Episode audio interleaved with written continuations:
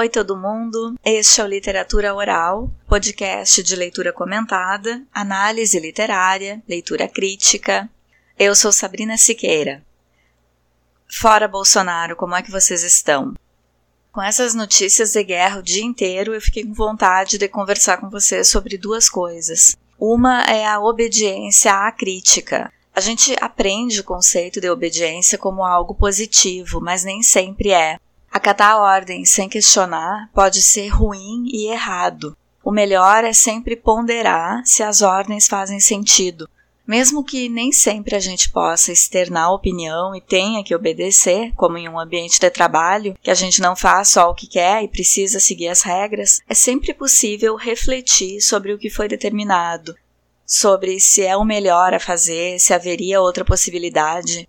E quando uma ordem contraria nossos valores ou é abertamente no sentido de prejudicar alguém, a obediência passa a ser conivência. Eu estou falando isso pensando nas pessoas que fazem os conflitos armados, seja nas favelas do Brasil, seja na Ucrânia. Duvido que todos estejam imbuídos de uma ideologia. Muitos agem sem pensar, porque foi o que se apresentou para fazer na vida, porque é o trabalho, é a carreira, quem faz as guerras não são os dirigentes de Estado, são os soldados que executam as ordens. Se esses indivíduos pensassem criticamente, não fossem obedientes passivos, talvez percebessem a inutilidade e a crueldade de andar atirando e manipulando bombas. O presidente da Ucrânia, nos primeiros dias do conflito, foi inteligente em se dirigir aos soldados russos invadindo o país, são esses anônimos que fazem a maior parte do estrago. E a outra coisa que me ocorre é por que será que as pessoas por aqui se sensibilizam muito mais com conflitos na Europa do que com o que acontece em outras partes do mundo?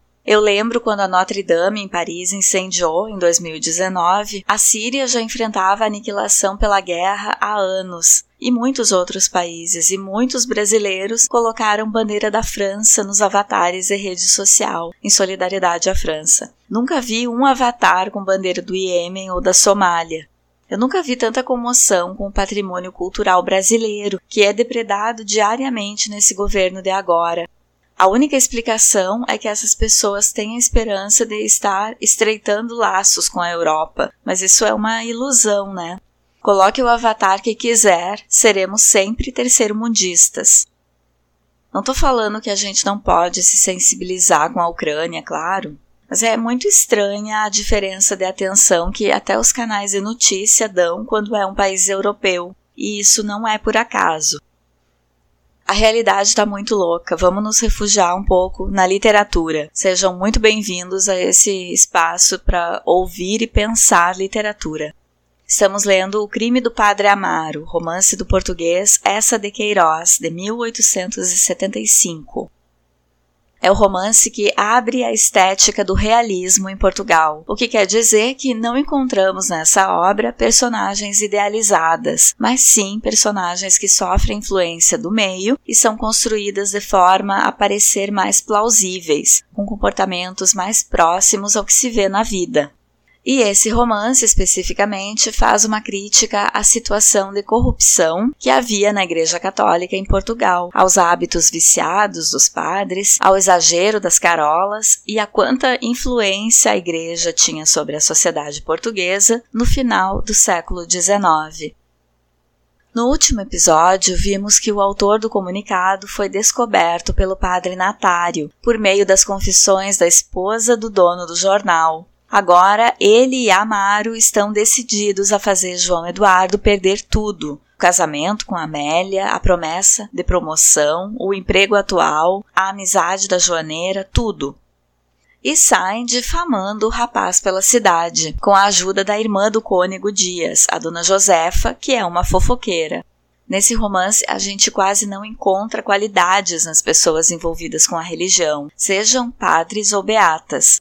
Todos eles vivem engordando seus vícios e fazendo vista grossa aos vícios dos amigos. Amélia passa a se confessar com Amaro e já na primeira confissão demoram três horas conversando. Já vinha aparecendo e vai aparecer de novo hoje a expressão banhos publicados, que é a formalidade de anunciar um casamento. Era como era chamado. Vamos à leitura?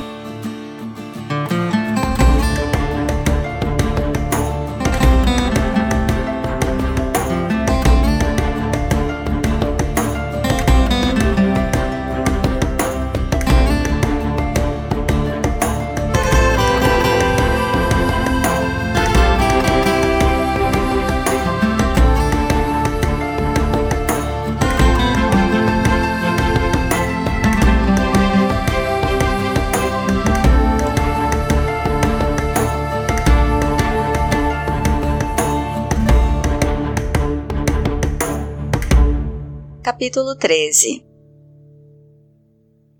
João Eduardo, à noitinha, ia sair de casa para a Rua da Misericórdia, levando debaixo do braço um rolo de amostras de papel de parede para Amélia escolher. Quando à porta encontrou a russa, que ia puxar a campainha. Que é, russa? As senhoras foram passar a noite fora de casa e aqui está esta carta que manda a senhora. João Eduardo sentiu apertar-se-lhe o coração e seguia com um olhar pasmado a russa, que descia a rua, batendo os tamancos. Foi ao pé do candeeiro, de fronte, abriu a carta. Abre aspas. Senhor João Eduardo. O que estava decidido a respeito do nosso casamento era na persuasão que era Vossa Senhoria uma pessoa de bem e que me poderia fazer feliz, mas como se sabe tudo, e que foi o senhor que escreveu o artigo do distrito e caluniou os amigos da casa e me insultou a mim, e como seus costumes não me dão garantia de felicidade na vida de casada, deve desde hoje considerar tudo acabado entre nós, pois não há banhos publicados nem despesas feitas. E eu espero, bem como a mamã, que o senhor seja bastante delicado para não nos voltar a casa, nem perseguir-nos na rua. O que tudo lhe comunico por ordem da mamã e sou criada de vossa senhoria, Amélia Caminha. Fecha aspas. João Eduardo ficou a olhar estupidamente a parede de fronte, onde batia a claridade do candeeiro, imóvel como uma pedra, com o seu rolo de papéis pintados debaixo do braço. Maquinalmente voltou à casa. As mãos tremiam-lhe tanto que mal podia acender o candeeiro. De pé, junto da mesa, releu a carta. Depois ficou ali, fatigando a vista contra a chama da torcida, com uma sensação arrefecedora de imobilidade e de silêncio, como se subitamente, sem choque, toda a vida universal tivesse emudecido e parado. Pensou onde teriam ido elas passar a noite. Lembranças de serões felizes na Rua da Misericórdia atravessaram-lhe devagar na memória. Amélia trabalhava com a cabeça baixa e entre o cabelo muito preto e o colar muito branco, o seu pescoço tinha uma palidez que a luz amaciava. Então a ideia de que a perdera para sempre varou-lhe o coração com um frio de punhalada. Apertou as fontes entre as mãos, tonto. Que havia de fazer? Que havia de fazer? Resoluções bruscas relampejavam-lhe um momento no espírito, esvaíam-se. Queria escrever-lhe, tirá-la por justiça, ir para o Brasil, saber quem descobrira que ele era o autor do artigo, e como isso era o mais praticável àquela hora, correu à redação da Voz do Distrito. Agostinho, estirado no canapé, com a vela ao pé sobre uma cadeira, saboreava os jornais de Lisboa. A face descomposta de João Eduardo assustou-o. Que é? É que me perdeste, maroto. E de um só fôlego acusou furiosamente o corcunda de o ter traído. Agostinho erguera-se devagar, procurando sem perturbação a bolsa do tabaco na algibeira da jaqueta. Homem, disse, nada de espalhafatos. Eu dou-te a minha palavra de honra que não disse a ninguém do comunicado. É verdade que ninguém me perguntou. Mas quem foi então? gritou o escrevente. Agostinho enterrou a cabeça nos ombros. Eu o que sei é que os padres andavam numa azáfana para saber quem era. O Natário esteve aí uma manhã por causa do anúncio de uma viúva que recorre à caridade pública, mas o comunicado não se disse nem palavra. O doutor Godinho é que sabia, entende-se com ele. Mas então, fizeram-te alguma? Mataram-me, disse João Eduardo lugubremente. Ficou um momento a fixar o assoalho, aniquilado, e saiu arremessando a porta. Passeou na praça, foi ao acaso pelas ruas, depois atraído pela obscuridade, a estrada de Marrazes.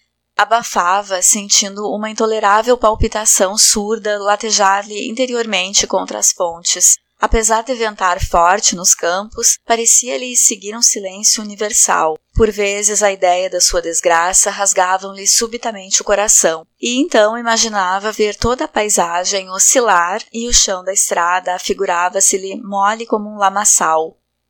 Voltou pela Sé quando batiam onze horas e achou-se na Rua da Misericórdia, com o olhar cravado para a janela da sala de jantar, onde havia ainda luz. A vidraça do quarto de Amélia alumiou-se também. Ela ia deitar-se, de certo. Veio-lhe um desejo furioso da sua beleza, do seu corpo, dos seus beijos. Fugiu para casa. Uma fadiga intolerável prostrou-o sobre a cama. Depois, uma saudade indefinida, profunda, foi-o amolecendo e chorou muito tempo, enternecendo-se mais com o som dos seus próprios soluços, até que ficou adormecido. Ao outro dia, cedo, Amélia vinha da Rua da Misericórdia para a praça quando, ao pé do arco, João Eduardo lhe saiu da emboscada. Quero falar-lhe, menina Amélia. Ela recusou assustada, disse a tremer. Não tem que me falar. Mas ele plantara-se diante dela, muito decidido, com os olhos vermelhos como carvões. Quero lhe dizer, lá do artigo é verdade, fui eu que o escrevi, foi uma desgraça, mas a menina tinha me ralado de ciúmes. Mas o que a menina diz de maus costumes é uma calúnia. Eu sempre fui um homem de bem. O senhor padre Amaro é que o conhece. Faz favor de me deixar passar. Ao nome do pároco, João Eduardo fez-se lívido de raiva. Ah, é o senhor padre Amaro, é o maroto do padre. Pois veremos. Ouça. Faz favor de me deixar passar, disse ela irritada, tão alto que um sujeito gordo de chale manta parou olhando. João Eduardo recuou, tirando o chapéu, e ela imediatamente refugiou-se na loja do Fernandes. Então, num desespero, correu à casa do Dr. Godinho. Já na véspera, por entre os seus acessos de choro, sentindo-se tão abandonado, se lembrara do Dr. Godinho. Fora outrora seu escrevente, e, como por pedido dele entrara no cartório do Nunes Ferral e por sua influência ia ser acomodado no governo civil, julgava uma providência pródiga e inesgotável, Demais, quando que escrevera o comunicado, considerava-se da redação da Voz do Distrito, do grupo da Maia. Agora que era atacado pelos padres, devia claramente ir acolher-se à forte proteção do seu chefe, do doutor Godinho. O doutor Godinho descera já ao escritório e, repoltreado na sua poltrona abacial de pregos amarelos, com os olhos no teto de carvalho escuro, acabava com beatitude o charuto do almoço. Recebeu com majestade os bons dias de João Eduardo. E então que temos, amigo? E foi com voz embaraçada que disse vinha ali para que Sua Excelência lhe desse remédio numa desgraça que lhe sucedia. Desordens, bordoada? Não, senhor, negócios de família. Contou então prolixamente a sua história desde a publicação do comunicado. Leu muito comovido a carta de Amélia, descreveu a cena ao pé do arco. Ali estava agora, escorraçado da Rua da Misericórdia por obras do senhor pároco, e parecia-lhe a ele, apesar de não ser formado em Coimbra, que contra um padre que se introduzia numa família, desinquietava uma menina simples, levava por intrigas a romper com o noivo e ficava de portas adentro o senhor dela, devia haver leis. Eu não sei, senhor doutor, mas deve haver leis. O doutor Godinho parecia contrariado. Leis? exclamou traçando vivamente a perna. Que leis que você quer que haja? Quer querelar do pároco? Por quê? Ele bateu-lhe? Roubou-lhe o relógio? Insultou pela imprensa? Não. Então, Ó, oh, senhor doutor, mas intrigou-me com as senhoras. Eu nunca fui homem de maus costumes, senhor doutor. Caluniou-me. Tem testemunhas? Não, senhor. Então? E o doutor Godinho, assentando os cotovelos sobre a banca, declarou que, como advogado, não tinha nada a fazer. Os tribunais não tomavam conhecimento dessas questões, desses dramas morais, por assim dizer, que se passavam nas alcovas domésticas.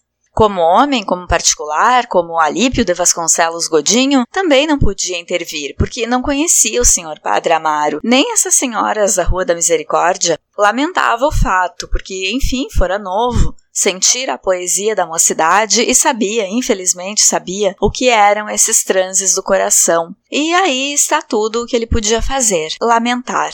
Também para que tinha ele dado a sua afeição a uma beata. João Eduardo interrompeu-o. A culpa não é dela, senhor doutor. A culpa é do padre que a anda a desencaminhar. A culpa é dessa canalha do cabido. O doutor Godinho estendeu com severidade a mão e aconselhou o senhor João Eduardo que tivesse cuidado com semelhantes asserções. Nada provava que o senhor pároco possuísse nessa casa outra influência que não fosse a de um hábil diretor espiritual, e recomendava ao senhor João Eduardo, com a autoridade que lhe davam os anos e a sua posição no país, que não fosse espalhar por despeito acusações que só serviriam para destruir o prestígio do sacerdócio, indispensável numa sociedade bem constituída. Sem ele, tudo seria anarquia e orgia, e recostou-se pensando satisfeito que estava nessa manhã com o dom da palavra. Mas a face consternada do escrevente, que não se movia, de pé junto da banca, impacientava-o e disse com secura: Enfim, acabemos, que quer o amigo. Já vê, eu não lhe posso dar remédio. João Eduardo replicou com um movimento de coragem desesperada. Eu imaginei que o senhor doutor podia fazer alguma coisa por mim. Parece, enfim, que eu fui uma vítima. Tudo isso vem de se saber que eu escrevi o comunicado e tinha se combinado que havia de ser segredo. O Agostinho não disse. Só o senhor doutor o sabia. O doutor pulou da indignação na sua cadeira abacial. Que quer o senhor insinuar? Quer me dar a entender que fui eu que o disse? Não disse. Isto é, disse. Disse-o a minha mulher porque numa família bem constituída não deve haver segredos entre esposo e esposa. Ela perguntou-me, disse-lhe. Mas suponhamos que fui eu que o espalhei pelas ruas. De duas uma. Ou o comunicado era uma calúnia, então sou eu que devo acusá-lo de ter poluído um jornal honrado com um acervo de difamações, ou era verdade, e então que homem é o Senhor que se envergonha das verdades que solta e que não se atreve a manter à luz do dia as opiniões que redigiu na escuridão da noite. Duas lágrimas enevoaram os olhos de João Eduardo. Então, diante daquela expressão esmorecida, satisfeito de o ter esmagado com uma argumentação tão lógica e tão poderosa, o doutor Godinho abrandou. Bem, não nos zanguemos, disse. Não se fala mais em pontos de honra. O que pode acreditar é que lamento o seu desgosto. Deu-lhe conselhos de uma solicitude paternal, que não sucumbisse. Havia mais meninas em Leiria e meninas de bons princípios, que não viviam sob a direção da sotaina. Que fosse forte e que se consolasse pensando que ele, doutor Godinho, e era ele, também tivera em moço desgostos do coração, que evitasse o domínio das paixões que lhe seria prejudicial na carreira pública, e que se o não fizesse por seu interesse próprio, o fizesse ao menos em atenção a ele, doutor Godinho. João Eduardo saiu do escritório indignado, julgando-se traído pelo doutor. Isso sucede-me a mim, resmungava, porque sou um pobre diabo, não dou votos nas eleições. Ah, que mundo! Se eu tivesse um par de contos de réis. Veio-lhe então um desejo furioso de se vingar dos padres, dos ricos e da religião que os justifica. Voltou muito decidido ao escritório e, entreabrindo a porta, Vossa Excelência, ao menos agora dá licença que eu desabafe no jornal? Queria contar essa marotaria, cascar nessa canalha. Queria contar essa maroteira, cascar nessa canalha. Esta audácia do escrevente indignou o doutor. Endireitou-se com severidade na poltrona e, cruzando terrivelmente os braços, o senhor João Eduardo está realmente a abusar, pois o senhor vem me pedir que transforme um jornal de ideias num jornal de difamações? Pede-me que insulte os princípios da religião, que achincalhe o Redentor, que injurie o rei, que vitupere a instituição da família? O senhor está ébrio. Ó, oh, senhor doutor, o senhor está ébrio. Cuidado, meu caro amigo, cuidado. Olhe que vai por um declive. É por esse caminho que se chega a perder o respeito da autoridade, da lei, das coisas santas e do lar. É por esse caminho que se vai ao crime. Escusa de arregalar os olhos. Ao crime, digo-lhe eu. Tenho experiência de 20 anos de foro. Homem, detenha-se. Refreie essas paixões. Que idade tem o senhor? 26 anos. Pois não há desculpa para um homem de 26 anos ter essas ideias subversivas. Adeus, fecha a porta. E escute, escusa de pensar em mandar outro comunicado para outro qualquer jornal. Não lhe consinto. Eu que o tenho protegido sempre. Havia de querer fazer o espalhafato, pois não lhe consinto. É para seu bem, para lhe poupar uma má ação social. Tomou uma grande atitude na poltrona, repetiu com força. Uma péssima ação social, aonde nos querem os senhores levar com o seu materialismo, seus ateísmos? Quando tiverem dado cabo da religião de nossos pais, que tem os senhores para substituir? Que tem? Mostre lá. A expressão embaraçada de João Eduardo, que não tinha ali para mostrar uma religião que substituísse a de nossos pais, fez triunfar o doutor. Não tem nada, tem lama, quando muito tem palavreado, mas enquanto eu for vivo, pelo menos em Leiria, há de ser respeitada a fé e o princípio da ordem. Podem pôr a Europa a fogo e sangue, em Leiria não hão de erguer cabeça. João Eduardo recebia de ombros vergados estas ameaças sem as compreender. Como podia o seu comunicado e as intrigas da Rua da Misericórdia produzirem assim catástrofes sociais e revoluções religiosas? Tanta severidade aniquilava-o. Ia perder de certo a amizade do doutor, o emprego no governo civil, quis abrandá-lo. Ó oh, senhor doutor, mas Vossa Excelência bem vê. O doutor interrompeu com um grande gesto. Eu vejo perfeitamente. Vejo que as paixões, a vingança, o vão levando por um caminho fatal. O que espero é que os meus conselhos o detenham. Bem, adeus. Fecha a porta, fecha a porta, homem.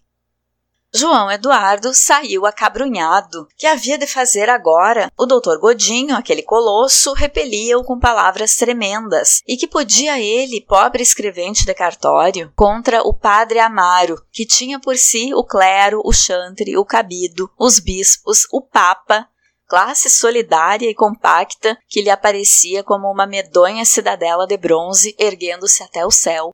Eram eles que tinham causado a resolução de Amélia, a sua carta, a dureza das suas palavras. Era uma intriga de párocos, cônegos e beatas. Se ele pudesse arrancá-la aquela influência, ela tornaria a ser bem depressa a sua Améliazinha, que lhe bordava chinelas e que vinha toda corada vê-lo passar a janela. As suspeitas que outra hora tivera tinham se desvanecido naqueles serões felizes, depois de decidido o casamento, quando ela, costurando junto do candeeiro, falava da mobília que havia de comprar e dos arranjos da sua casinha. Ela amava-o de certo, mas que tinham-lhe dito que ele era o autor do comunicado, que era herege, que tinha costumes devassos, o pároco, na sua voz pedante, ameaçara com o inferno. O cônego, furioso e todo-poderoso na Rua da Misericórdia, porque dava para a panela, falara teso, e a pobre menina, assustada, dominada, com aquele bando tenebroso de padres e de beatas, a cochicharem-lhe ao ouvido, coitada, cedera. Estava talvez persuadida de boa fé que ele era uma fera, e aquela hora, enquanto ele ali andava pelas ruas, escorraçado e desgraçado, o padre Amaro, na saleta da Rua da Misericórdia, enterrado na poltrona, senhor da casa e senhor da rapariga. Canalha! E não haver leis que o vingassem, e não poder sequer fazer escândalo. Agora que a voz do distrito se lhe tornava inacessível. Vinham-lhe então desejos furiosos de demolir o pároco aos murros, com a força do padre Brito. Mas o que o satisfaria mais seriam artigos tremendos no jornal, que revelassem as intrigas da Rua da Misericórdia, amotinassem a opinião, caíssem sobre o padre como catástrofes, o forçassem a ele, ao cônego e aos outros a desaparecerem corridos da casa da Santa Joaneira. Ah, estava certo que a Améliazinha, livre daqueles galfarros, correria logo aos seus braços com lágrimas de reconciliação. Procurava, assim, à força, convencer-se que a culpa não era dela. Recordava os meses de felicidade antes da chegada do pároco. Arranjava explicações naturais para aquelas maneirinhas ternas que ela outrora tinha para o padre Amaro e que lhe tinham dado ciúmes desesperados. Era o desejo, coitada, de ser agradável ao hóspede, ao amigo do senhor cônego, de o reter para vantagem da mãe e da casa. E além disso, como ela andava contente depois de resolvido o casamento, a sua indignação contra o comunicado estava certo, não era natural dela. Vinha-lhe soprada pelo pároco e pelas beatas, e achava uma consolação nessa ideia que não era repelido como namorado, como marido, mas que era uma vítima das intrigas do torpe padre Amaro, que lhe desejava a noiva e que o odiava como liberal. Isto acumulava-lhe na alma um rancor desordenado contra o padre. Descendo a rua, procurava ansiosamente uma vingança, atirando a imaginação aqui e além. Mas vinha-lhe sempre a mesma ideia, o artigo do jornal, a verrina, a imprensa. A certeza da sua fraqueza desprotegida revoltava-o. Ah, se tivesse por si um figurão. Um homem do campo, amarelo como uma cidra, que ia caminhando devagar, com o braço ao peito, deteve-o a perguntar-lhe onde morava o doutor Gouveia. Na primeira rua à esquerda, o portão verde ao pé do lampião, disse João Eduardo. E uma esperança imensa alumiou-lhe bruscamente a alma. O doutor Gouveia é que o podia salvar. O doutor era seu amigo. Tratava-o por tu, desde que o curara havia três anos a pneumonia. Aprovava muito o seu casamento com Amélia. Havia ainda semanas perguntara-lhe ao pé da praça: Então, quando se faz essa rapariga feliz?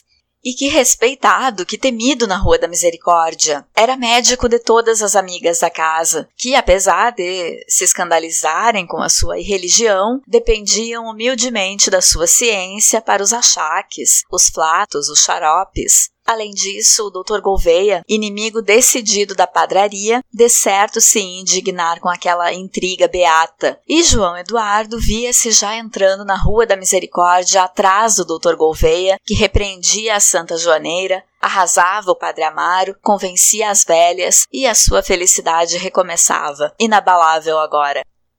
O senhor doutor está? perguntou ele quase alegre à criada, que no pátio estendia a roupa ao sol. Está na consulta, senhor Joãozinho. Faça favor de entrar. Em dias de mercado, os doentes do campo afluíam sempre, mas aquela hora, quando os vizinhos das freguesias se reúnem nas tabernas, havia só um velho, uma mulher com uma criança ao colo e o homem do braço ao peito, esperando numa saleta baixa com os bancos dois manjericões na janela e uma grande gravura da coroação da Rainha Vitória. Apesar do sol claro que entrava no pátio e de uma fresca folhagem de tilha que roçava o peitoril da janela, a saleta dava tristeza, como se as paredes, os bancos, os mesmos manjericões estivessem saturados da melancolia das doenças que ali tinham passado. João Eduardo entrou e sentou-se a um canto. Tinha batido meio-dia. Aquela demora enervava, amolecia o escrevente, sentia perder gradualmente o ânimo de ocupar o Dr. Gouveia, preparava laboriosamente a sua história, mas ela parecia-lhe agora bem suficiente para o interessar. Vinha-lhe então um desalento que as faces insípidas dos doentes tornavam ainda mais intenso. Positivamente era uma coisa bem triste essa vida, cheia só de misérias e sentimentos traídos, de aflições e doenças.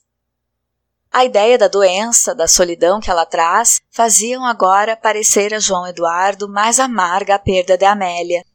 Se adoecesse, teria de ir para o hospital. O malvado do padre tirara-lhe tudo: mulher, felicidade, confortos de família, doces companhias da vida. Parecia-lhe agora muito difícil ir assim, sem cerimônia, pedir proteção ao doutor. Com que direito? Lembrou-se de se queixar primeiro de dores do peito ou desarranjos do estômago e depois, incidentalmente, contar os seus infortúnios. Mas a porta abriu-se. O doutor estava diante dele com sua longa barba grisalha que lhe caía sobre a quinzena de veludo preto. O largo chapéu desabado na cabeça, calçando as luvas de fio da Escócia. Olá, és tu, rapaz? A novidade na Rua da Misericórdia? João Eduardo corou. Não, senhor, senhor doutor, queria falar-lhe em particular. O doutor puxou o seu cebolão. Um quarto para as duas, se breve. A face do escrevente exprimiu o embaraço de condensar uma narração tão complicada. Está bom, disse o doutor. Explica-te como puderes. Não há nada mais difícil que ser claro e breve. É necessário ter gênio. Que é?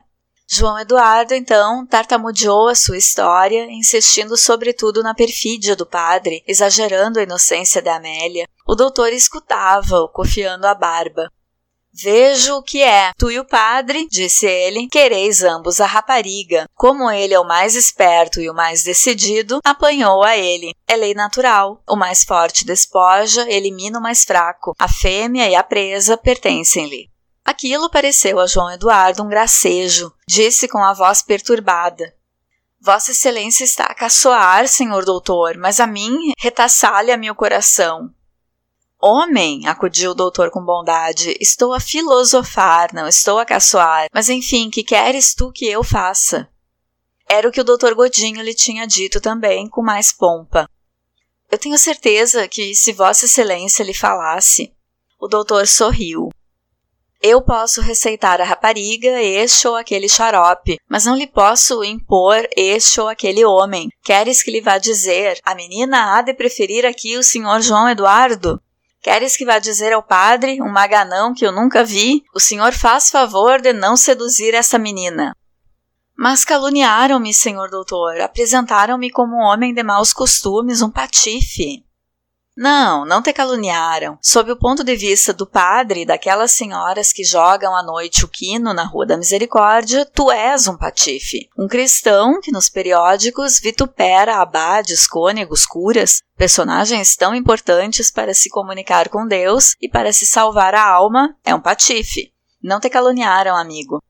Mas, senhor doutor, Escuta, e a rapariga, descartando-se de ti em obediências às instruções do senhor padre, fulano ou cicrano, comporta-se como uma boa católica. É o que te digo. Toda a vida do bom católico, os seus pensamentos, as suas ideias, os seus sentimentos, as suas palavras, o emprego dos seus dias e das suas noites, as suas relações de família e de vizinhança, os pratos, o seu jantar, o seu vestuário e os seus divertimentos, tudo isto é regulado pela autoridade eclesiástica, abade, bispo ou cônego, aprovado ou censurado pelo confessor, aconselhado e ordenado pelo diretor da consciência. O bom católico, como a tua pequena, não se pertence, não tem razão, nem vontade, nem arbítrio, nem sentir próprio. O seu cura pensa, quer, determina, sente por ela. O seu único trabalho neste mundo, que é ao mesmo tempo o seu único direito e o seu único dever, é aceitar esta direção, aceitá-la sem a discutir, obedecer-lhe, dê por onde der.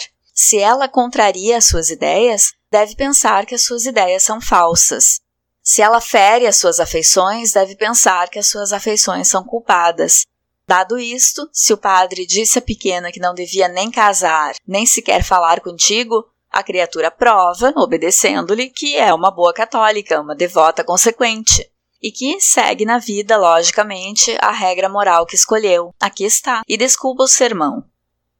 João Eduardo ouvia com respeito, com espanto estas frases. A que a face plácida, a bela barba grisalha do doutor davam uma autoridade maior.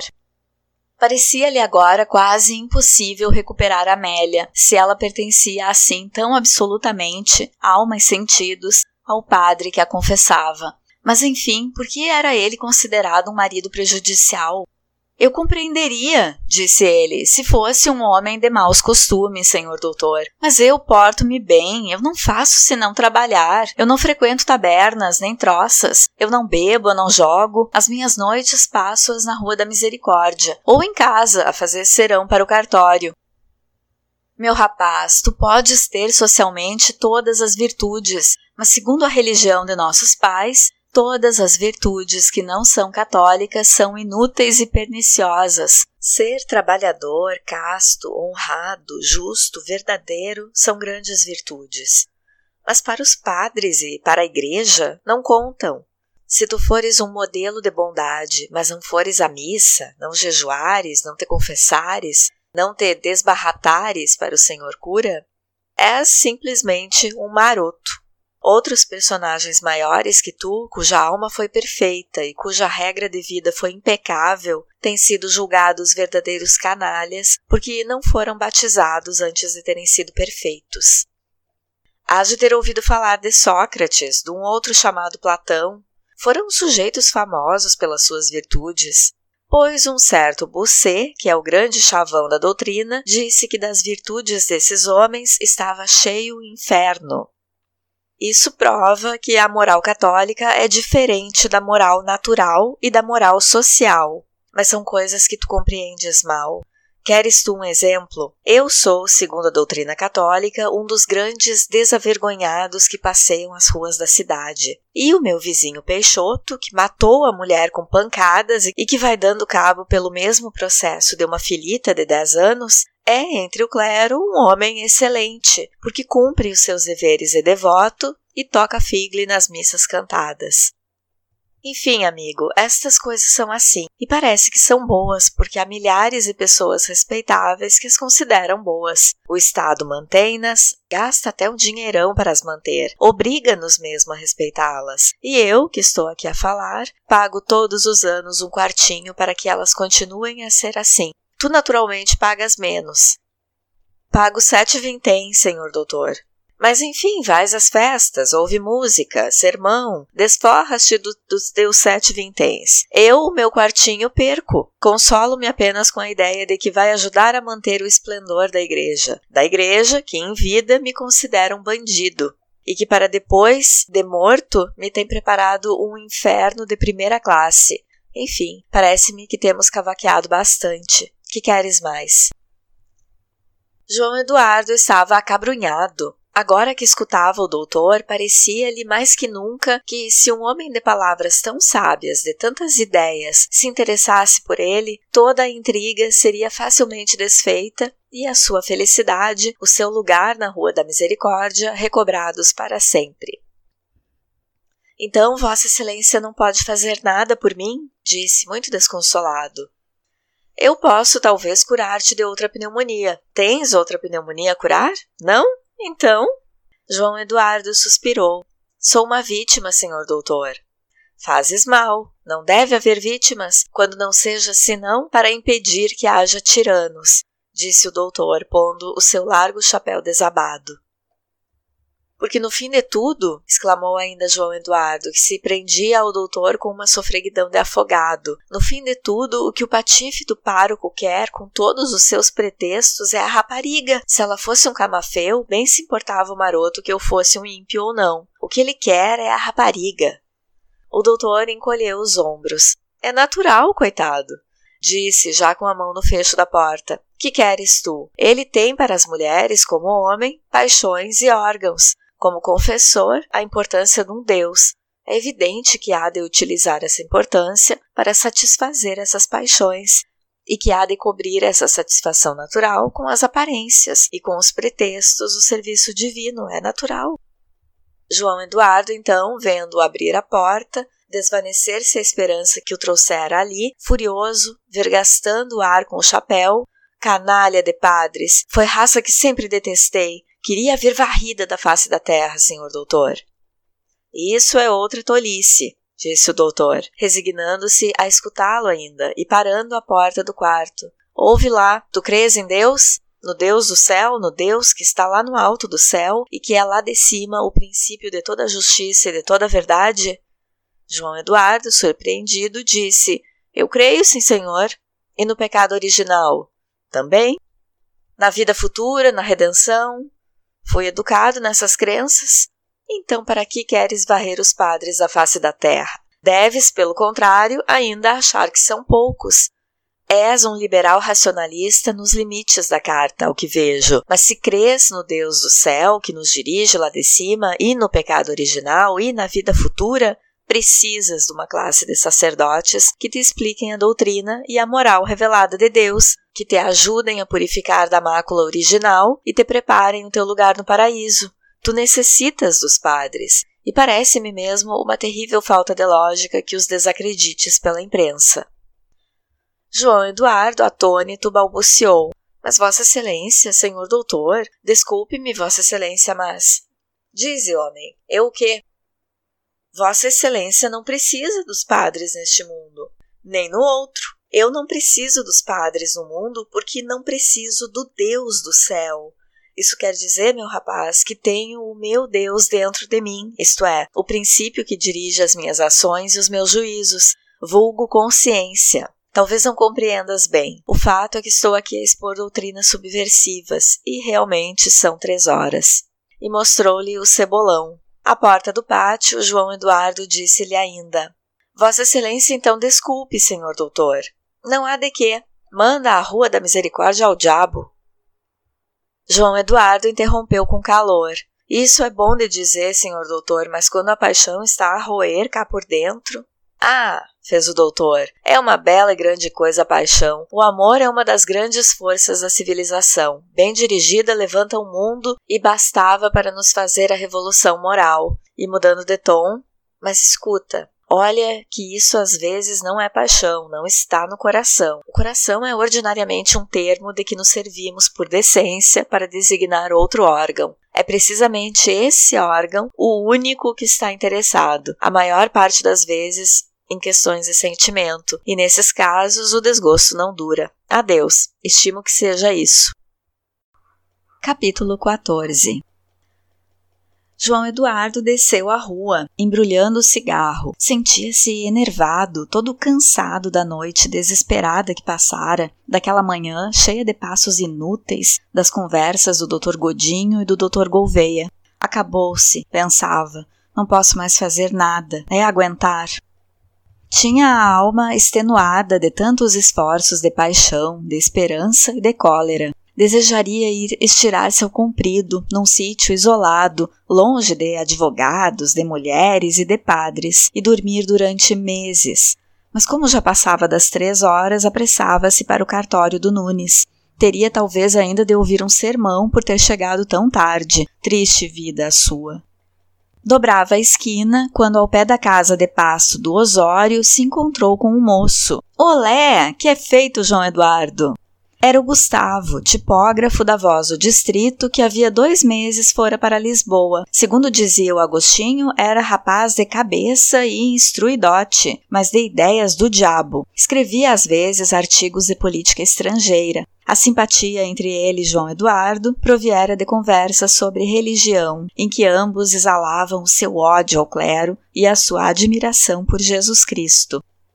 O desejo de viver num centro operário onde houvesse associações, discursos e fraternidade levaram a Lisboa. Encontrara lá bom trabalho e bons camaradas, mas como sustentava a mãe, velha e doente, e como era mais econômico viverem juntos, voltara à Leiria. O distrito, além disso, na perspectiva de eleições, prosperava a ponto de aumentar o salário aos três tipógrafos. De modo que lá estou outra vez com o raquítico. Vinha jantar e convidou logo João Eduardo a que lhe fizesse companhia. Não havia de acabar o mundo, que diabo, por ele faltar um dia ao cartório. João Eduardo então lembrou-se que desde a véspera não tinha comido. Era talvez a debilidade que o trouxera assim, estonteado, tão pronto a desanimar. Decidiu-se logo contente, depois das emoções e das fadigas da manhã, de se estirar no banco da taberna, diante de um prato cheio, na intimidade com um camarada de ódios iguais aos seus. Demais, os repelões que sofrera davam-lhe uma necessidade, uma avidez de simpatia, e foi com calor que disse: Homem, valeu, cais-me do céu. Quis saber o que tinha feito o amigo João Eduardo. Já se não se ia pelo distrito? E quando é esse casamento, por fim? João Eduardo corou, disse vagamente. Nada decidido, tem havido dificuldades, e acrescentou com um sorriso desconsolado: temos tido arrufos. Pieguices, soltou o tipógrafo com um movimento de ombros que exprimia um desdém de revolucionário pelas frivolidades do sentimento.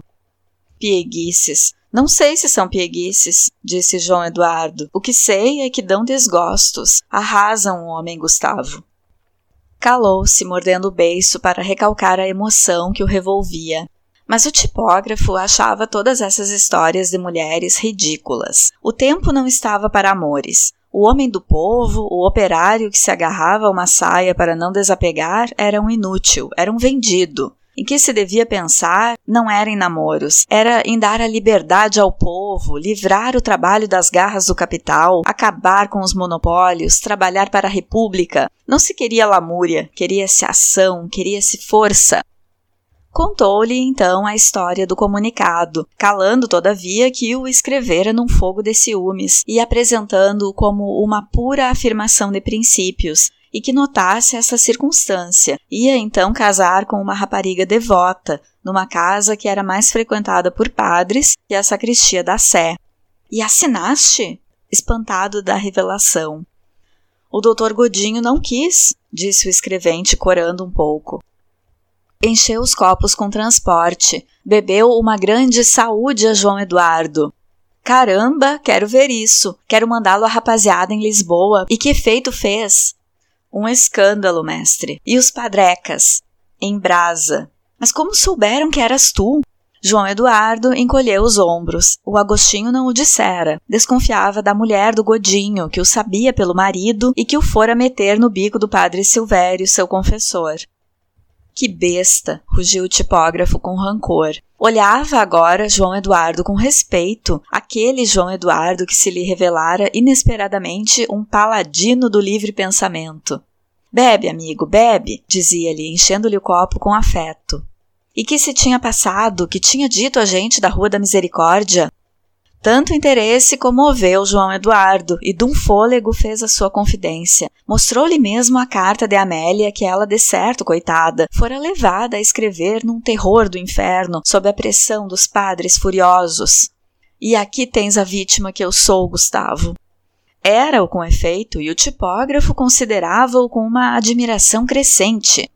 Era a primeira vez que o tipógrafo via e apesar de não lhe aparecer na atitude tradicional das estampas de propaganda, amarrado a um poste de fogueira, ou fugindo com a família espavorida soldados que galopam da sombra, achava-o interessante. Invejava-lhe secretamente aquela honra social, mas, sobretudo, o procedimento dos padres enfurecia-o. Para se vingarem de um liberal, intrigaram-no, tirarem-lhe a noiva. Isso precisa uma vingança medonha, menino. É necessário arrasá-los. Uma vingança? João Eduardo desejava vorazmente, mas qual? Qual? Contar tudo no distrito, num artigo tremendo. João Eduardo citou-lhe as palavras do Dr. Godinho. Dali por diante, o distrito estava fechado aos senhores livre-pensadores. Mas tinha uma ideia, caramba! Publicar um folheto, um folheto de 20 páginas. João Eduardo entusiasmou-se e diante daquela simpatia ativa de Gustavo, vendo nele um irmão, soltou as últimas confidências, as mais dolorosas. O que havia no fundo da intriga era a paixão do padre Amaro pela pequena, e era para se apoderar dela que o escorraçava a ele. O inimigo, o malvado, o carrasco, era o pároco. O tipógrafo apertou as mãos na cabeça. Semelhante caso sucedido a um amigo seu que estava ali bebendo com ele.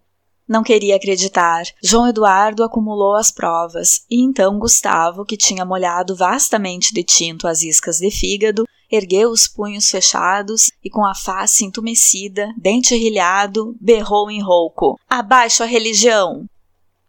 Então, com os cotovelos sobre a mesa, a garrafa entre eles, conversaram baixo, de rosto a rosto, sobre o plano do folheto. Ele mesmo se encarregava de imprimir a obra aos serões, grátis, já se sabe. Mas apareceu-lhes então bruscamente uma dificuldade. O papel. Como se há de arranjar papel? Era uma despesa de nove ou dez mil réis. Nenhum os tinha. Nenhum amigo que, por dedicação aos princípios, os adiantasse. Pede-os ao Nunes por conta do teu ordenado, lembrou vivamente o tipógrafo. João Eduardo coçou desconsoladamente a cabeça. Ficava eu bem arranjado, disse João Eduardo muito sério. Nem mulher, nem pão. Isso fez lembrar também a Gustavo a cólera provável do doutor Godinho, dono da tipografia. É o diabo. Pode nos sair caro, disse ele. É impossível, disse o escrevente. Então praguejaram de raiva. Aquele perpétuo obstáculo do pobre, falta de dinheiro e dependência do patrão, que até para um folheto era estorvo, revoltou-os contra a sociedade. Positivamente é necessária uma revolução, afirmou o tipógrafo. É necessário arrasar tudo, tudo, e o seu largo gesto sobre a mesa indicava, num formidável nivelamento social, uma demolição de igrejas, palácios, bancos, quartéis e prédios de godinhos. Outra do tinto, tio Osório. Vendo João Eduardo aniquilado, com a cabeça entre os punhos, o tipógrafo exortou-o a não esmorecer, que diabo! No fim, livrava-se de casar com uma beata. Eram quase cinco horas quando saíram, enfim, do cubículo. João Eduardo, só, abalou logo para a Rua da Misericórdia. Ao chegar à porta da Santa Joaneira, apagou com cuidado o cigarro na sola do sapato e deu um puxão tremendo ao cordão da campainha. A russa veio correndo. A Améliazinha, quero lhe falar. As senhoras saíram, disse a russa, espantada do modo do senhor Joãozinho. Mente, sua bêbeda! berrou o escrevente. A rapariga, aterrada, fechou a porta de estalo. João Eduardo foi se encostar à parede de fronte e ficou ali, de braços cruzados, observando a casa. As janelas estavam fechadas, as cortinas da casa corridas. Dois lenços de rapé do cônego secavam embaixo na varanda. Aproximou-se de novo e bateu devagarinho a aldrava. Depois repicou com furor a campainha. Ninguém apareceu. Então, indignado, partiu para os lados da sé. Ao desembocar no largo, diante da fachada da igreja, parou, procurando em redor, com o sobrolho carregado. Mas o largo parecia deserto. À porta da farmácia do Carlos, um rapazito sentado no degrau guardava um burro carregado de erva. Aqui e além, galinhas iam picando o chão vorazmente. O portão da igreja estava fechando e João Eduardo ia seguir para os lados da Alameda, quando apareceram no terraço da igreja da banda da sacristia o padre Silvério e o padre Amaro, conversando devagar. Foi então que o pároco viu João Eduardo, que estacara no meio do largo. Parou para voltar à sede, certo, evitar o encontro, mas viu o portão fechado e ia seguir de olhos baixos ao lado do bom Silvério, que tirava tranquilamente a sua caixa de rapé, quando João Eduardo, arremessando-se sem uma palavra, atirou a toda força um murro no ombro de Amaro. O pároco, aturdido, ergueu frouxamente o guarda-chuva. Acudam! berrou logo o padre Silvério, recuando de braços no ar. Acudam! Da porta da administração, um homem correu, agarrou furiosamente o escrevente pela gola. Está preso! rugia. Está preso! Acudam, acudam! berrava Silvério à distância. Janelas no largo abriam-se à pressa. A amparo da botica, em saia branca, apareceu à varanda espavorida. O Carlos precipitara-se do laboratório em chinelas, e o senhor administrador, debruçado na sacada, bracejava com o binóculo na mão. Enfim, o escrivão da administração, o Domingos, compareceu e, com o cabo de polícia, levou logo para a administração o escrevente, que não resistia, todo pálido. O Carlos apressou-se a conduzir o senhor pároco para a botica, fez preparar com estrépito flor de laranjeira e éter, gritou pela esposa para arranjar uma cama, queria examinar o ombro de sua senhoria, Obrigado, não é nada, dizia o pároco muito branco. Não é nada, foi um raspão. Bastava-me uma gota de água. Mas Amparo achava melhor um cálice de vinho do Porto e correu acima, explicando pela escada à criada que tinham querido matar o senhor pároco. À porta da botica juntara-se gente que embasbacava para dentro. Um dos carpinteiros que trabalhavam nas obras afirmava que fora uma facada, e uma velha por trás debatia-se de pescoço esticado para ver o sangue. Enfim, a pedido do pároco, que receava escândalo, o Carlos veio majestosamente declarar que não queria motim à porta. O senhor pároco estava melhor, fora apenas um soco, um raspão de mão. Mas a Amparo, ainda muito trêmula, enchendo outro cálice ao senhor pároco, quis saber os particulares, todos os particulares. Não há particulares, minha senhora. Eu vinha aqui com o colega, vínhamos cavaqueando, o homem chegou-se a mim e, como eu estava desprevenido, deu-me um raspão no ombro. Mas por quê? Mas por quê? exclamou a boa senhora, apertando as mãos num assombro. O Carlos então deu a sua opinião. Ainda havia dias, ele dissera, diante da Amparozinho e da Dona Josefa, irmã do respeitável cônego Dias, que estas ideias de materialismo e ateísmo estavam levando a mocidade aos mais perniciosos excessos, e mal sabia ele então que estava profetizando. E o Carlos, apoderando-se logo da presença e da atenção de Sua Excelência, Senhor administrador, eu aqui venho, aqui venho solícito e espontâneo, por assim dizer. Diga-me uma coisa, senhor Carlos, interrompeu a autoridade. O pároco e o outro ainda estão lá na botica? O senhor pároco e o senhor padre Silvério ficaram com minha esposa a repousar da comoção que tem a bondade de lhes dizer que são cá precisos. Eu estou à disposição da lei. Que venham quanto antes, são cinco horas e meia, queremos nos ir embora. Neste momento, à porta aparecia o padre Amaro e por trás a massa enorme do Silvério. Eu desejava falar ao senhor administrador em particular, disse Amaro. Todos os empregados se ergueram, João Eduardo também, branco como a cal do muro. O senhor administrador acudira a receber suas senhorias e a porta do gabinete fechou-se discretamente. João tinha encolhido tristemente os ombros. O Domingos, de repente, saiu do gabinete de Sua Excelência e, fechando vivamente a porta sobre si em triunfo, que lhes dizia eu: Arranjou-se tudo. E para João Eduardo, seu felizão, parabéns, parabéns. Sua Excelência deu dois passos na repartição e, revestido de gravidade, destilando as palavras com as lunetas cravadas no réu, o senhor Padre Amaro, que é um sacerdote todo caridade e bondade, veio me expor, enfim, veio me suplicar que não desse mais andamento a este negócio. Sua Senhoria, com razão, não quer ver o seu nome arrastado nos tribunais. Além disso, como Sua Senhoria disse muito bem, a religião de que ele é, de que ele é, posso dizê-lo, a honra e o modelo impõe-lhe o perdão da ofensa. Sua Excelência reconhece que o ataque foi brutal, mas frustrado. Além disso, parece que senhor estava bêbado. Todos os olhos se fixaram em João Eduardo, que se fez escarlate. Aquilo pareceu-lhe nesse momento pior que a prisão.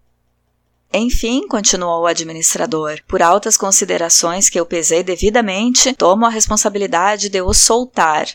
Veja agora como se porta, a autoridade não o perde de olho. Bem, pode ir com Deus. E Sua Excelência recolheu-se ao gabinete. João Eduardo ficou imóvel, como parvo. Posso ir, hein? balbuciou. Para a China, para onde quiser, exclamou Domingos, que interiormente detestando padres, jubilava com aquele final. João Eduardo olhou um momento em redor os empregados, o carrancudo Carlos, duas lágrimas bailavam-lhe nas pálpebras. De repente agarrou o chapéu e abalou. Enfim, os dois padres saíram, acompanhados até a porta pelo senhor administrador, que, terminados os deveres públicos, reaparecia homem de sociedade.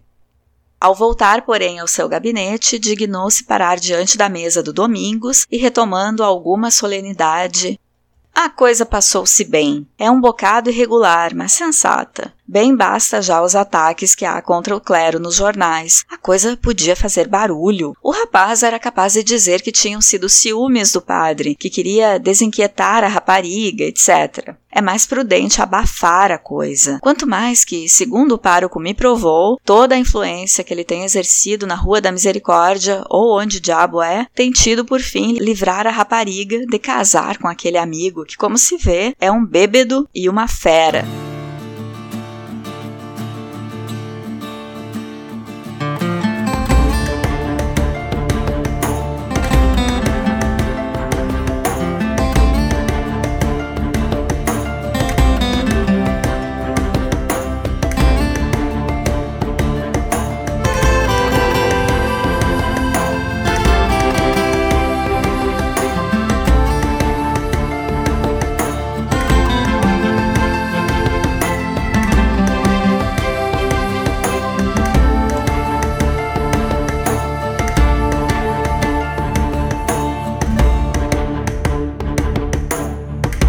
Na leitura de hoje, passamos da metade do romance. Lembrem que eu não estou lendo tudo, tenho suprimido algumas descrições. Na leitura de hoje, João Eduardo recebe a carta de Amélia desfazendo o noivado. Ele vai pedir ajuda para aqueles que ele chama de doutores, que são o advogado e o médico da cidade. O advogado é também o dono do jornal, Godinho, que escorraça e proíbe que ele escreva outros artigos quando precisou do escrevente para publicar algo que alfinetasse o clero, achou bom, mas agora não quer se indispor com os padres. Agora que João pede para escrever novamente, Godinho diz que o jornal é de ideias, não pode ser transformado em jornal de difamações. Quando era do interesse dele difamar os padres, o escrevente veio a calhar. O advogado diz que o sacerdócio é indispensável numa sociedade bem constituída, mesmo ele não gostando da religião, como declarou no capítulo anterior quando disse que era conveniente ter a igreja para ocupar as mulheres. Vocês lembram disso? A força da igreja vinha, em parte, desse comodismo das pessoas em achar que as coisas eram como eram e de temer mudanças, de temer pensar criticamente o papel do catolicismo naquela sociedade. João Eduardo se sente usado, faz uma leitura correta de que está nessa situação porque é pobre, mas ainda não enxerga que Amélia também quer o padre e acha que precisaram convencer ela de desistir do casamento.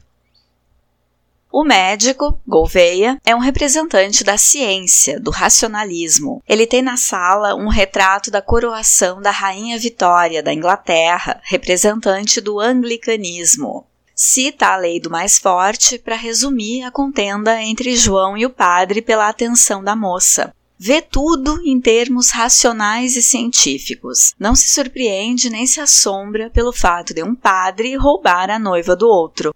Ele explica para João Eduardo a hipocrisia na qual a sociedade portuguesa está mergulhada, em que mesmo quem não concorda ou não precisa da igreja, como ele, paga o dízimo, que de qualquer forma é imposto pelo Estado, numa demonstração do quanto Estado e religião são interligados.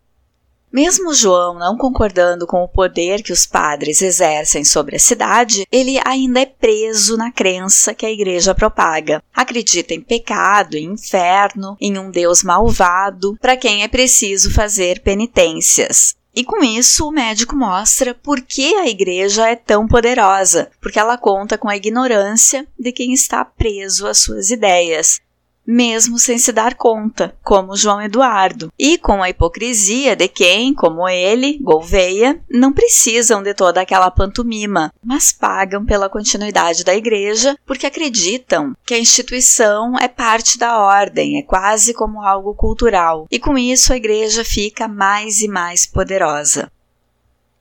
Olhem que interessante a explicação do médico de que alguém bitolada como Amélia pela religião não tem as rédeas da própria vida. Cada ação da vida de alguém que se deixa governar cegamente pela religião é determinada pelo padre, pela igreja, desde o círculo de amizades, o que come, o que faz, o que pode pensar sem precisar considerar pecado e o que deve relatar em confissão se pensar. Ele diz: o bom católico não se pertence. Essa personagem está criticando o catolicismo, dizendo que faz dos devotos suas marionetes. João Eduardo também tem opinião alinhada à ciência, mas não tem tanta clareza de argumentação para explicar, como Gouveia, o porquê de achar os padres nocivos e a religião exagerada. Também é interessante a naturalidade com que o médico, que é uma personagem racional, representante da ciência, aceita o fato de um padre seduzir uma moça. Afinal, para esse homem que não vê o padre como um representante de Deus, porque não teme essa religião que criou as figuras eclesiásticas, Amaro é apenas um homem com desejos como qualquer outro. Sim, porque toda a hierarquia da igreja foi inventada pela própria igreja. Até onde me consta, não tem nada na Bíblia dizendo que Jesus determinou que tem que ter padre, papa, igreja com sino, sacramentos, tudo isso. Posso estar falando bobagem, porque assim como eu não sei nada da Ucrânia, eu não sei nada da Bíblia ou do catolicismo também. Quem souber e quiser comentar aqui para a gente aprender junto, fiquem à vontade. O médico atenta para a diferença da moral católica, que é diferente da moral natural e da moral social. Ele quer dizer com isso que a moral católica segue a sua conveniência, não é necessariamente pelo que é certo e justo. Volto a chamar a atenção para que a crítica é feita pelo autor do romance, Queiroz, ao catolicismo que ele percebia em Portugal na sua época. Cabe a nós, leitores do século XXI, avaliar se algo dessa crítica ainda se aplica à religião católica que nós conhecemos em nosso tempo e pensar se alguma outra religião ou instituição atual exerce um poder ruim sobre a sociedade e mereceria uma crítica equivalente à que essa de Queiroz está fazendo neste romance. Pela fala do advogado e do médico que João Eduardo procura, a gente percebe como deve ter sido lenta a mudança que proporcionou a secularização em Portugal, ou seja, a mudança social pela qual a igreja perde influência na sociedade porque os dois não são praticantes da religião e percebem os vícios e defeitos do clero, mas eles próprios colaboram para que as coisas continuem como estão, por comodismo e porque não estão sendo diretamente afetados pela igreja. E aí, trazendo para nossa realidade, tem alguma instituição que abusa do poder de forma a explorar o povo? Tem algum setor da sociedade que se beneficia em manter uma organização verticalizada para com seus subordinados e para com quem oferece atendimento? Ou vocês acham que existe mais transparência e as pessoas já não se deixam enganar, entendem bem como as instâncias sociais funcionam? Eu acho que a gente consegue deslocar essa crítica de abuso de autoridade hoje para muitos setores sem generalizar, porque mesmo nos setores mais corrompidos há quem exerça a função honestamente. Mas infelizmente o povo ainda é muito manipulado, muito mantido à margem das decisões de poder. E me parece que a única forma de diminuir isso é se informando, buscando adquirir conhecimento de como as coisas funcionam, ouvindo diferentes versões dos fatos sociais. Quanto mais informados e críticos a gente estiver, menos chances de ser manipulados. Voltando para o romance de Queiroz, Percebam que Amaro usa o poder dele como padre, que tinha mais conhecimento que Amélia na esfera religiosa, para assustar e dizer que se ela casasse com João Eduardo, ela iria perder a graça de Deus, algo assim. Claro, Amélia nem precisava dessa ameaça para romper o noivado, mas se ela não quisesse, sendo uma pessoa menos culta, ela está mais suscetível a ser manipulada. O que a gente pode refletir da fala do médico amigo de João Eduardo? Que não é porque uma coisa acontece há muito tempo e porque muita gente age de determinada maneira que isso é necessariamente correto. Tudo deve ser analisado sob o crivo de um olhar crítico, analítico, ponderado. O médico mostra para João Eduardo que não é da classe de padres que aquela sociedade precisava se livrar se quisesse se ver livre da influência deles, mas era da maneira de pensar propagandeada pela igreja. Porque enquanto as pessoas estiverem sob a batuta de um dogmatismo que afirma que existe pecado original, inferno, paraíso, Enquanto acreditam nisso, as pessoas precisam dos padres para decifrar esse universo nas missas, nas confissões. Acreditar nessas ideias dá ao clero e à igreja o poder sobre a sociedade. No momento que as pessoas estivessem livres desses medos impostos pela Igreja Católica, o clero não teria utilidade, logo não teria mais poder. Então, é preciso uma nova maneira de pensar, livre dos conceitos de culpa e de medo impostos pelo catolicismo. De quais são os conceitos, quais são as ideias preconcebidas que nós, em 2022, precisamos nos livrar para viver melhor e nos libertarmos da autoridade que nos oprime. E para encerrar com chave de ouro, o médico explica para João Eduardo que ele está confundindo o órgão que provoca a paixão. Não é o coração, é outra coisa, que é a dose de ironia do autor para fechar o capítulo. João Eduardo encontra um amigo e fica bêbado. Nessa edição que eu tô lendo, a palavra aparece bêbado. bêbado, João Eduardo vai à casa de Amélia e ela manda dizer que não tá. Então ele vê o padre Amaro na rua e dá um soco no ombro do padre. Imediatamente é detido na administração de Leiria. Mas Amaro não quer escândalo. Claro, né? Ele sabe que não tem razão e pede que liberem o rapaz. O Carlos é quem acolhe Amaro depois do soco na botica, que é o equivalente à farmácia. Ele faz às vezes o farmacêutico, preparando o que os médicos receitam. Ele tinha ido depor contra João Eduardo, aumentar, dizer que foi um princípio de revolução contra a ordem aquele soco. Isso tá numa parte que eu não li, tá, gente? Só que o administrador não dá nem bola para ele, não se interessa pelo depoimento, libera João Eduardo e aproveita que o boticário está ali e entrega uma receita que ele precisa. Carlos sai indignado de não ter sido ouvido, de não ter podido fazer a fofoca dele e conta o que era o remédio indicado na receita para a esposa e para o funcionário dele.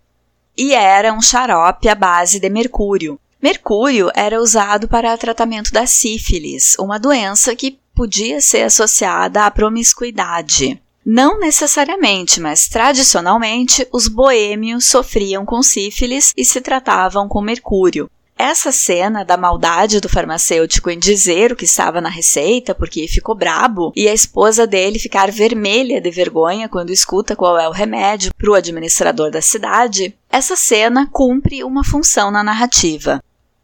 O administrador é um funcionário público que anteriormente aparece no romance como alguém que fica na janela de binóculos durante todo o expediente espiando uma mulher casada. Nesse dia da detenção de João Eduardo, ele se posiciona a favor do Padre Amaro, defende a honra que o Padre Amaro nem tem. Ao atribuir a essa personagem uma doença de boêmios promíscuos, Queiroz está engrossando o caldo dos defeitos de todos aqueles que se posicionam como adulões do clero. Está dizendo que aquela sociedade está tão corrompida que as figuras que deveriam ser as mais distintas padres e administradores, funcionários públicos e representantes da igreja, que deviam zelar pela boa imagem da cidade, são justamente os piores tipos, mentirosos, perniciosos, e esses safados se protegem. O que será que está acontecendo com a Amélia enquanto isso? Isso a gente vê no próximo episódio, porque por hoje eu vou ficando por aqui. No próximo episódio, sigo a leitura do romance O Crime do Padre Amaro, dessa de Queiroz. Fiquem bem e até lá!